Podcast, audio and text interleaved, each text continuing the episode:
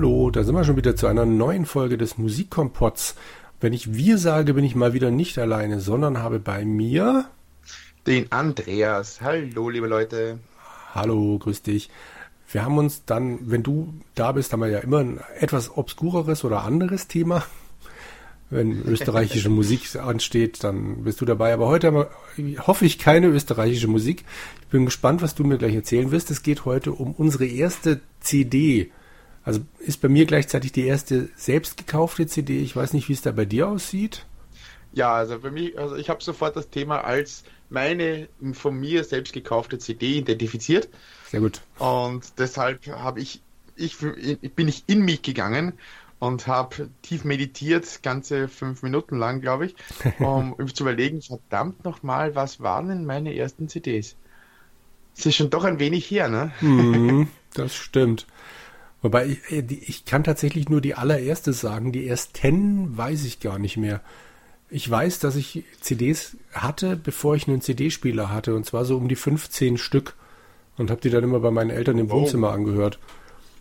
Das hatte den Nein, einfachen Grund, dass ich bei mir im Zimmer einen Aldi-Plattenspieler hatte. Also so eine Aldi-Fertig-Stereoanlage. Ähm, und dieser Plattenspieler hat die Platten halt mehr gefräst als sonst irgendwas. Und nachdem ich wusste, okay, ich muss irgendwann einen CD-Spieler kaufen, weil das so einfach nicht funktioniert, habe ich dann angefangen, die CDs zu kaufen, in dem sicheren Wissen, dass auch irgendwann in meinem Zimmer ein CD-Spieler stehen wird. Krösus. ja, das, ich kann ja nicht sagen, wie lange das gedauert hat, bis ich die 15 CDs da beieinander hatte. Aber es hat schon eine Weile gedauert, denke ich. Naja. Aber anhand meiner ersten Platte wirst du auch gleich verstehen, warum ich die nicht auf Schallplatte dann haben wollte und warum ich nicht wollte, dass die gleich knackst. Aber jo, wie sah es bei dir aus? Du hattest dann erst einen CD-Spieler und dann eine CD oder hast du es gleichzeitig gekauft? Naja, damals, ah, wie alt muss ich denn da gewesen sein? Das muss so äh, 15, 15, 16 gewesen sein. Ja, das heißt, das sind jetzt, sind jetzt 25 Jahre her dass ich mir damals die erste CD gekauft habe. Mhm. Und zwar ha haben wir uns da so die erste im Haus selber, also meine Mutter hat für, äh, für die Firma äh, drei so, so tragbare CD Player mit so Boomboxen im Prinzip gekauft, ne? also so Ghetto Blaster mäßig, mhm. so oben mit einem Hängel und da waren, da war oben eine CD-Player drauf. Und ich habe dann lange genug meine Mutter angefleht, dass ich mir dann das Ding auch wirklich ins Zimmer stellen dürfte, mit der, mit, mit der Bedingung, dass sie, falls sie es braucht, auch jederzeit wieder haben könnte. Natürlich. ne? Daraus wurde dann Gott sei Dank nie was, bis ich mir meine, meine erste eigene äh, Stereoanlage dann gekauft habe, wo dann schon ein Dreifachwechsler dabei war. Uh, Dreifachwechsler. Uh. Und deshalb äh, bekam ich eben diesen, diesen CD-Player. Da hat ja auch, ein, ein, auch noch Kassetten vorne drin. Also Kassette vorne und CD obendrauf. Mhm. Und dann äh, bin ich ausgeschwärmt, um äh, äh, quasi sofort zum, zum Libro zu eilen. Das ist bei uns so der, äh, wie soll man sagen, der, der für, für Buch und, und, und Musik und, und Spiel und so weiter, mhm. der Laden damals, den es bei uns in, in, in, in der, im Dorf praktisch gab. Wenn man CDs haben wollte, dann ging man zu Libro, weil woanders gab es es nicht einfach.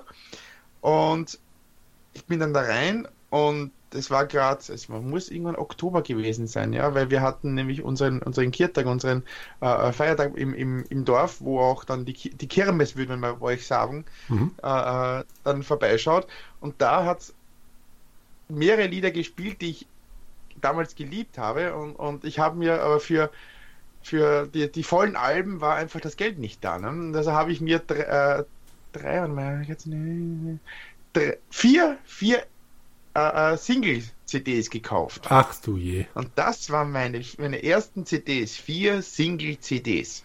Jetzt ganz dumm gefragt, wirklich Single-CDs oder diese Maxi-Dinger? Also es gab ja Singles, die dann wirklich kleiner waren.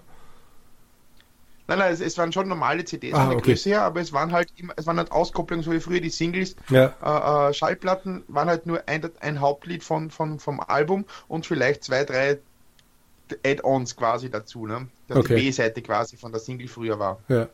Weil es ja noch diese Mini-Dinger also da gab. Zwischen, zwischen zwei und vier Lieder waren auf der CD, aber es war eine normale Größe. Ja, aber okay. es waren kein, kein Jewel Case, sondern es war nur ein halbdickes Jewel Case. Ne? Ja. Es war genau dieselbe Größe wie die normalen, aber war nur halb so dick.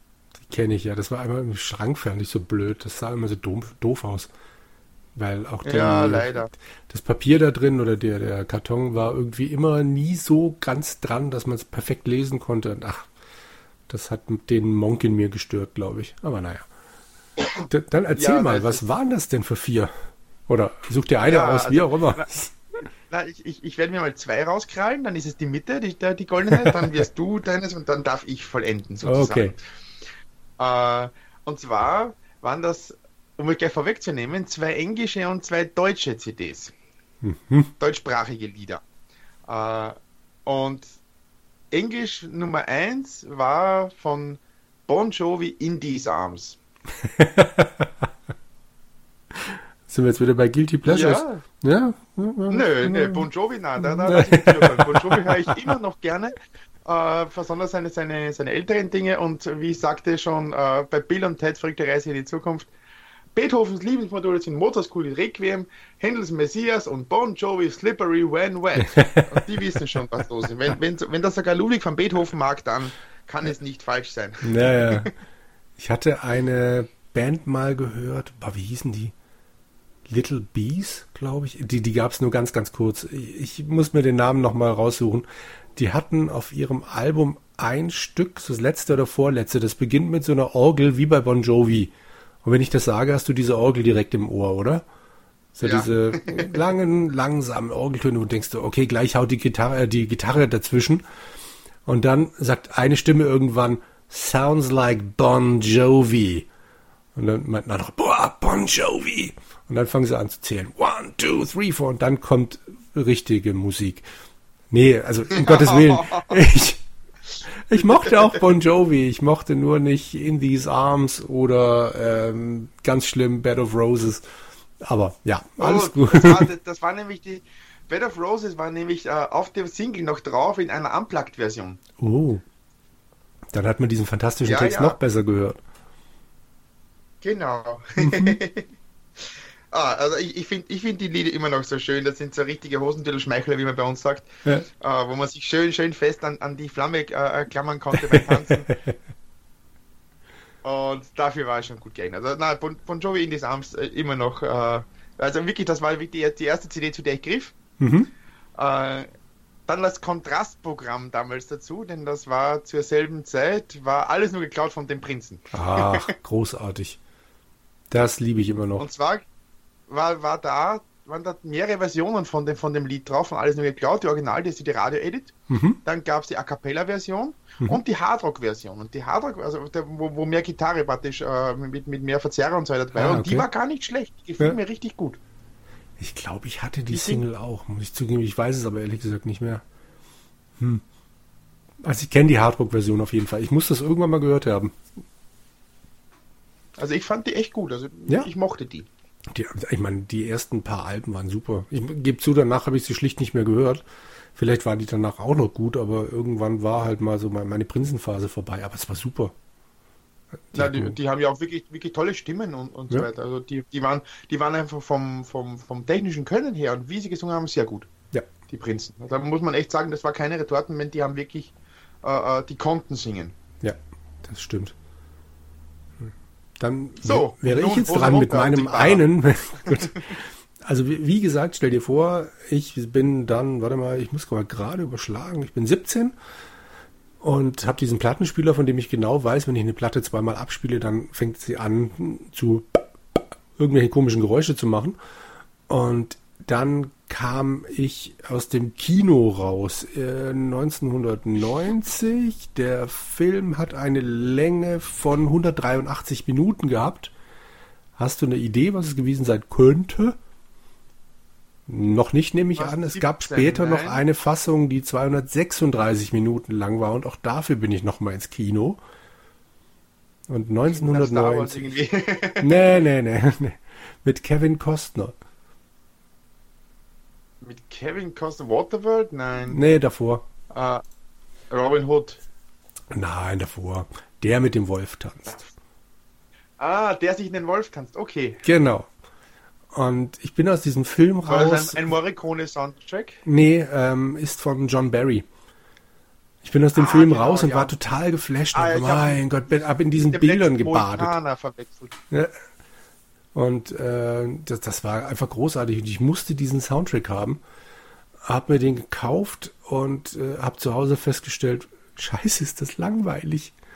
Also das war so wirklich das erste Mal, dass ich ähm, erlebt habe, wie Soundtrack-Musik funktionieren kann, dass sie halt manchmal alleine nicht funktioniert. Es gab so die zwei Themen, was weiß ich, das, das John Dunbar-Theme taucht halt immer wieder mal auf. Dann gibt es so zwei, drei Sachen, die ein bisschen flotter sind, aber grundsätzlich war das ein Gebade in irgendwelchen Geigentönen, die im Film super funktionieren. Aber ich, ich habe diese CD nie zu Ende gehört. Ich bin entweder davor eingeschlafen oder mir war so langweilig, dass ich sie wieder ausgemacht habe. Oder ich habe sie halt im Hintergrund laufen lassen und äh, also ich habe sie nie am Stück gehört. Und das tut mir eigentlich leid, weil ich meine, der Soundtrack hat einen Grammy, glaube ich, gewonnen. Und äh, aber ich finde es langweilig, schlicht und ergreifend. Und John Barry hat ja sonst super Musik gemacht, allein die alten äh, James Bond Sachen. Super. Und mhm. hier kann er es ja auch, aber es ist einfach langweilig. Das war meine erste ja. CD. Super. Tja, ja, ne? Es hat mich aber nicht davon abgehalten, dann doch im Laufe meines Lebens ein paar tausend mehr zu kaufen. Oh ja, ja. Ich, haben wir ja inzwischen alles äh, umgestellt, aber grundsätzlich, hm. äh, ich, ich habe den Film, äh, eben, der mit der Wolftanz mit dem letzten Mohikaner verwechselt. Ah, okay. die, sind, sind in meinem Kopf irgendwie immer, immer dieselben, obwohl sie ja weil einfach Indianer drin vorkommen ne, und deswegen automatisch die, die, die, verschmelzen zueinander. Ja. Aber die, der, vom letzten Mohikaner, der Soundtrack, ist ja wieder ganz anders und auch sehr gut. Da ich den Film nicht gesehen habe und den Soundtrack nicht gehört habe, muss ich dir das glauben. Ennio Morricone, der letzte Mohikaner? Oh. Ich kenne zwar zig Morricone-Soundtracks, aber da der über 400 geschrieben hat, äh, ich wusste nicht, dass er den letzten Mohikaner gemacht hat. Ja, der war schon, schon mal. Hm. Muss, ich, muss ich mal live. Ja, live recherchier mal live. Mohikaner. Soundtrack. So, Patrick, verzeih mir die Anschläge. uh, Soundtrack. The Last of the Mohicans, bla bla. Werder natürlich. Äh, Kompon Trevor Jones, Entschuldigung, Trevor Jones. Ah, ja. Trevor Jones. Und den, den, den habe ich äh, über eine Frau kennengelernt. Und zwar hatte die den ihn ständig im, im, im Auto laufen. Mhm. Und ich sagte, was, was ist das? Weil es so langgezogen, aber es ist wirklich schöne Themen dazu, ne? Ja. Und äh, das bringt auch das Ganze extrem gut drüber. Und also ich, ich finde den, den Soundtrack von The Last of the Mohicans wirklich gut. Okay. Den muss ich mal reinhören. Den kann man sich echt mal anhören. Auch den Film äh, auch mal, durch, mal durchaus mal an, angucken. Das sehr, war mit sehr Daniel Day-Lewis, oder? War mit Daniel Day-Lewis? Äh, ich glaube, oder? Das, ich kenne nur das, das Filmplakat, wo er auf einen zuläuft, aber mehr weiß ich auch nicht. Genau, mit dem Tomahawk, ja, ja. ja. Mhm. Genau. Okay. Na dann. Ja, genau, Trevor Jones. Man, man möge mich verzeihen. Aber wir haben das aus Gott sei Dank noch jetzt als Trivia, kann man sie gleich. Also nicht von Ennio Morricone, sondern von Trevor Jones. Genau, so. über Ennio Morricone ist aber guter Hinweis, muss ich auch ganz dringend mal nochmal irgendwas machen. Egal. Habe ich zwar schon. Oh ja, man spielt mit das Lied von Tod und so weiter, ne? Zum Beispiel, genau. Ja. Mhm. Once, once upon a time in the West quasi. Genau. so, dann äh, bin ich dir noch meine zwei letzten Single-CDs schuldig. Ja, ich bin äußerst gespannt. Mit, mit, ja, fangen wir wieder eine, eine, eine, breite Mischung und zwar einmal, machen wir mal zuerst die Deutschen, ne? Uh, und zwar von den Toten Hosen Alles aus Liebe. Alles nur aus Liebe. Okay. Das uh, ist echt eine äh, interessante Mischung bisher. Äh, wie bist ja, du auf ja. die gekommen? Also speziell auf die Single war das einfach gerade das aktuelle oder wolltest du das da haben? Ja, das, das, nein, das, ich, ich habe speziell die geholt, weil, weil das war so eine Ausgabe, aber die hatte, das Lied hat es eben ständig äh, bei uns immer am, am Kirtag gespielt. Mhm. Und das war einfach, es war einfach cool. Ne? Das ist, da, da konntest du grölend äh, äh daneben und mitbrüllen mitten in der Nacht. Also ja. das war toll. Das war so richtig schön schönes äh, äh, jugendlichen Burschenlied, das hat gepasst. Äh, und dann als Kontrastprogramm wieder wirklich komplett dazu, äh, Ugly Kid Show, Cats in the Cradle. Ach, großartig. Das war wirklich was, toll. Das, was wirklich ein, jetzt, jetzt überhaupt mit Kindern und so weiter ist, kriegt dieses Lied ja ganz andere Facetten. Ja. Das, das Lied kriegt ja wirklich so unglaublich andere Facetten, wenn man selber mal Kinder hat und das hört. Uh, und wenn man, wieder mal so, ja, uh, wenn du sagst, Papa, kannst du bitte das und das mit mir spielen und mhm. das und du sagst, ah, na, geht jetzt nicht. Und dann, da höre ich immer The Cats in the Cradle und dann, ja, ich komme schon. Ja, genau. weil, weil es wirklich, äh, für jeden da draußen, genießt die Zeit mit euren Kindern. Sie geht so viel zu schnell vorbei und dann ist sie für immer weg. Das stimmt, ja. Von Was ja auch die Grundaussage ist von dem Lied. Ja, ist, ne? absolut. Von dem Lied gibt es noch eine tolle Coverversion von Johnny Cash. Wobei auch Ugly Kid Joe ja nicht das Original gemacht haben, wobei ich jetzt gerade nicht weiß, wer das wieder war. Auch da wieder eine kurze Live-Recherche.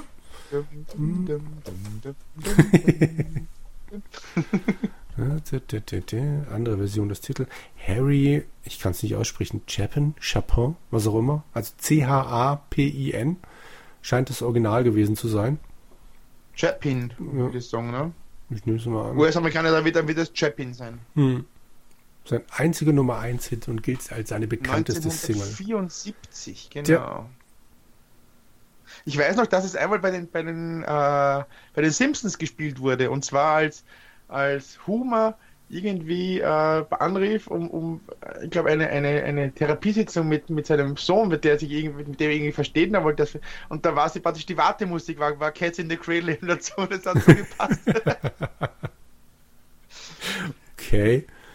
Der, äh, ja, die, warte mal, bei 1 und 1, ich weiß nicht, wie es jetzt gerade ist, aber bei 1 und 1 war die Warteschlangenmusik, die ich mir eine halbe Stunde lang mal anhören musste. Ähm, I'm Going Crazy. und da fragst du dich schon, welcher Geist war das, der gesagt hat, hey, wenn da die Leute ewig lange in der Warteschlange sitzen, dann spiele ich ihnen doch I'm Going Crazy vor. Das hat schon was. Aber, naja, ich, wir können es ja mal probieren. Vielleicht gibt es das bei 1 und 1 immer noch in der Warteschleife. Jo. ja. Kennst du übrigens, apropos Warteschleife, Mhm. noch ganz kurz, kennst du noch The Beast, die Warteschleife? Nein.